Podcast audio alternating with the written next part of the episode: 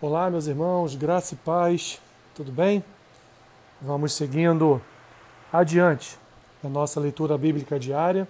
Hoje, dia 15 de abril, faremos a leitura aqui no podcast Caminhando pelas Escrituras de Levítico 19, Salmos 23 e 24, Eclesiastes 2 e 1 Timóteo, capítulo 4.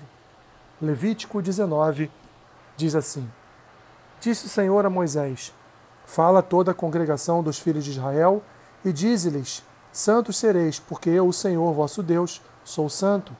Cada um respeitará a seu pai, a sua mãe e seu pai, e guardará os meus sábados. Eu sou o Senhor vosso Deus. Não vos virareis para os ídolos, nem vos fareis deuses de fundição. Eu sou o Senhor vosso Deus. Quando oferecer de sacrifício pacífico ao Senhor, oferecê-lo-eis para que sejam, sejais aceitos. No dia em que ofereceis, oferecerdes e no dia seguinte se comerá, mas o que sobejar ao terceiro dia será queimado. Se alguma coisa dele for comida ao terceiro dia, é abominação, não será aceita. Qualquer que o comer levará a sua iniquidade, porquanto profanou coisa santa do Senhor. Por isso, será eliminado do seu povo. Quando também cegares a messe da sua terra, o canto do teu campo não cegarás totalmente, nem as espigas caídas colherás da tua messe.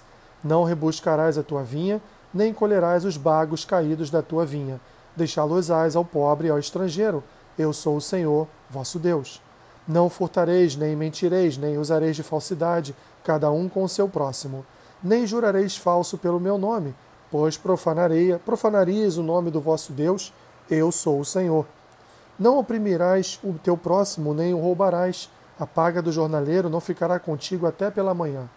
Não amaldiçoarás o surdo, nem porás tropeço diante do cego, mas temerás o teu Deus. Eu sou o Senhor. Não farás injustiça no juízo, nem favorecendo o pobre, nem comprazendo ao grande. Com justiça julgarás o teu próximo. Não andarás como mexeriqueiro entre o teu povo, não atentarás contra a vida do teu próximo. Eu sou o Senhor. Não aborrecerás teu irmão no teu íntimo, não, nem mais repreenderás o teu próximo, e por causa dele não levarás sobre ti pecado. Não te vingarás, nem guardarás ira contra os filhos do teu povo, mas amarás o teu próximo como a ti mesmo. Eu sou o Senhor. Guardarás os meus estatutos, não permitirás que os teus animais se ajuntem com os da espécie diversa. No teu campo não semearás semente de duas espécies, nem usarás roupa de dois estofos misturados. Se alguém se deitar com uma mulher, se for escrava desposada com outro homem e não for resgatada, nem se lhe houver dado liberdade, então serão açoitados, não serão mortos, pois não foi libertada. O homem, como oferta pela sua culpa, trará um carneiro ao Senhor, à porta da tenda da congregação.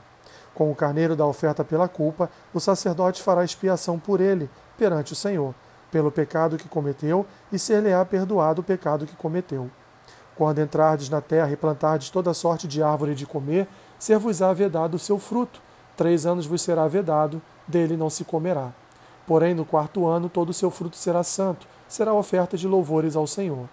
No quinto ano comereis fruto dela, para que vos faça aumentar a sua produção. Eu sou o Senhor, vosso Deus. Não comereis coisa alguma com sangue, não agourareis, nem adivinhareis, não cortareis o cabelo em redondo, nem danificareis as extremidades da barba, pelos mortos não ferireis a vossa carne, nem fareis marca nenhuma sobre vós. Eu sou o Senhor.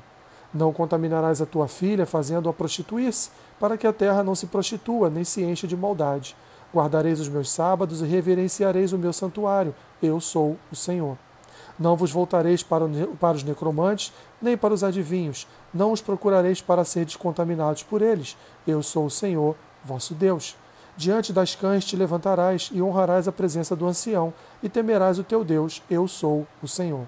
Se o estrangeiro peregrinar na vossa terra, não o oprimireis, como natural será entre vós, o estrangeiro que peregrina convosco. Amá-lo-eis como a vós mesmos, pois estrangeiros fostes na terra do Egito, eu sou o Senhor, vosso Deus.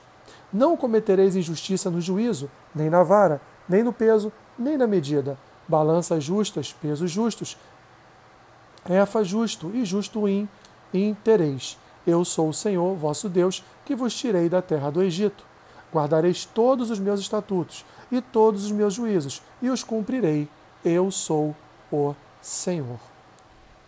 Salmos 23 e 24.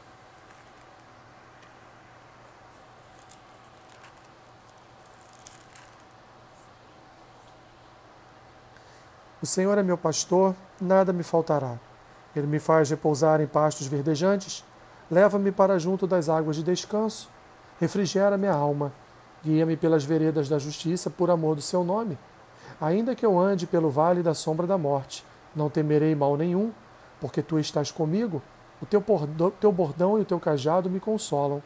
Preparas-me uma mesa na presença dos meus adversários, unges minha cabeça com óleo, o meu cálice transborda.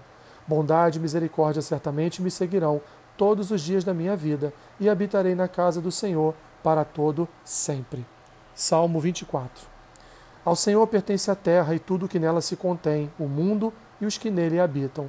Fundou a ele sobre os mares e sobre as correntes a estabeleceu. Quem subirá ao monte do Senhor? Quem há de permanecer no seu santo lugar? O que é limpo de mãos e puro de coração, que não entrega sua alma à falsidade, nem jura dolosamente este obterá do Senhor a bênção e a justiça do Deus da sua salvação. Tal é a geração dos que o buscam, dos que buscam a face do Deus de Jacó. Levantai, ó portas, as vossas cabeças, levantai-vos, ó portais eternos, para que entre o Rei da Glória. Quem é o Rei da Glória? O Senhor, forte e poderoso, o Senhor poderoso nas batalhas. Levantai, ó portas, as vossas cabeças, levantai-vos, ó portais eternos, para que entre o Rei da Glória. Quem é esse Rei da Glória? O Senhor dos Exércitos. Ele é o Rei da Glória. Eclesiastes 2 Disse comigo: Vamos, eu te provarei com alegria. Goza, pois, a felicidade, mas também isso era vaidade. Do riso disse: É loucura. E da alegria, de que serve? Resolvi no meu coração dar-me ao vinho, regendo-me, contudo, pela sabedoria, e entregar-me à loucura até ver o que melhor seria que fizesse os filhos dos homens debaixo do céu, durante os poucos dias da sua vida. Empreendi grandes obras, edifiquei para mim casas, plantei para mim vinhas, fiz jardins e pomares para mim, e nestes plantei árvores frutíferas de toda espécie. Fiz para mim açudes, para regar com eles o bosque em que reverenciam as árvores. Reverdeciam as árvores. Comprei servos e servas, e tive servos nascidos em casa também possuí bois e ovelhas, mais do que possuíram todos os que antes de mim viveram em Jerusalém. Amontoei também para mim prata e ouro e tesouros de reis e de províncias. Provi-me de cantores e cantoras e das delícias dos filhos dos homens, mulheres e mulheres. Engrandeci-me e sobrepujei a todos os que viveram antes de mim em Jerusalém. Perseverou também comigo a minha sabedoria. Tudo quanto desejaram os meus olhos não lhes neguei, nem privei o coração de alegria alguma pois eu me alegrava com todas as minhas fadigas, e isso era a recompensa de todas elas. Considerei todas as obras que fizeram as minhas mãos, como também o trabalho que eu, com fadigas, havia feito. E eis que tudo era vaidade, correr atrás do vento, e nenhum proveito havia debaixo do sol. Então, passei a considerar a sabedoria, a loucura e a estultícia. Que fará um homem que seguir o rei? O mesmo que os outros já fizeram. Então vi que a sabedoria é mais proveitosa do que a estultícia quanto a luz traz mais proveito do que as trevas. Os olhos do sábio estão na sua cabeça, mas o estulto anda em trevas. Contudo, entendi que o mesmo lhe sucede a ambos. Pelo que disse, eu comigo. Como acontece ao estulto, assim me sucede a mim. Por que, pois, busquei eu mais a sabedoria? Então disse a mim mesmo que também isso era vaidade. Pois tanto do sábio como do estulto, a memória não durará para sempre, pois passados alguns dias tudo cai no esquecimento. Ah, morre o sábio, e da mesma sorte o estulto, pelo que aborreci a vida, pois nem pois me foi penosa a obra que se faz debaixo do sol. Sim, tudo é vaidade e correr atrás do vento. Também aborreci todo o meu trabalho, com que me afadiguei debaixo do sol, visto que o seu ganho eu havia de deixar a quem viesse depois de mim. E quem pode dizer se será sábio ou estulto? Contudo, ele terá domínio sobre todo o ganho das minhas fadigas, e sabedoria debaixo do sol, também isto é vaidade. Então, me empeei porque, porque o coração se desesperasse de todo o trabalho com que me afadigara debaixo do sol. Porque há homem cujo trabalho é feito com sabedoria, ciência e destreza. Contudo, deixará o seu ganho como porção, a quem por ele não se esforçou. Também isto é vaidade e grande mal. Pois, que tem um homem de todo o seu trabalho e da fadiga do seu coração, em que ele anda trabalhando debaixo do sol? Porque todos os seus dias são dores e o seu trabalho desgosto. Até de noite não descanse o seu coração. Também isto é vaidade. Nada há melhor para o homem do que comer, beber e fazer que a sua alma goze o bem do seu trabalho. No entanto, vi também que isto vem, de, vem da mão de Deus, pois separado deste, quem pode comer ou quem pode alegrar-se? Porque Deus dá sabedoria, conhecimento e prazer ao homem que, se, que lhe agrada, mas ao pecador dá, dá trabalho, para que ele ajunte e amontoe, a fim de dar aquele que agrada a Deus. Também isto é vaidade e correr atrás do vento. 1 Timóteo, capítulo 4.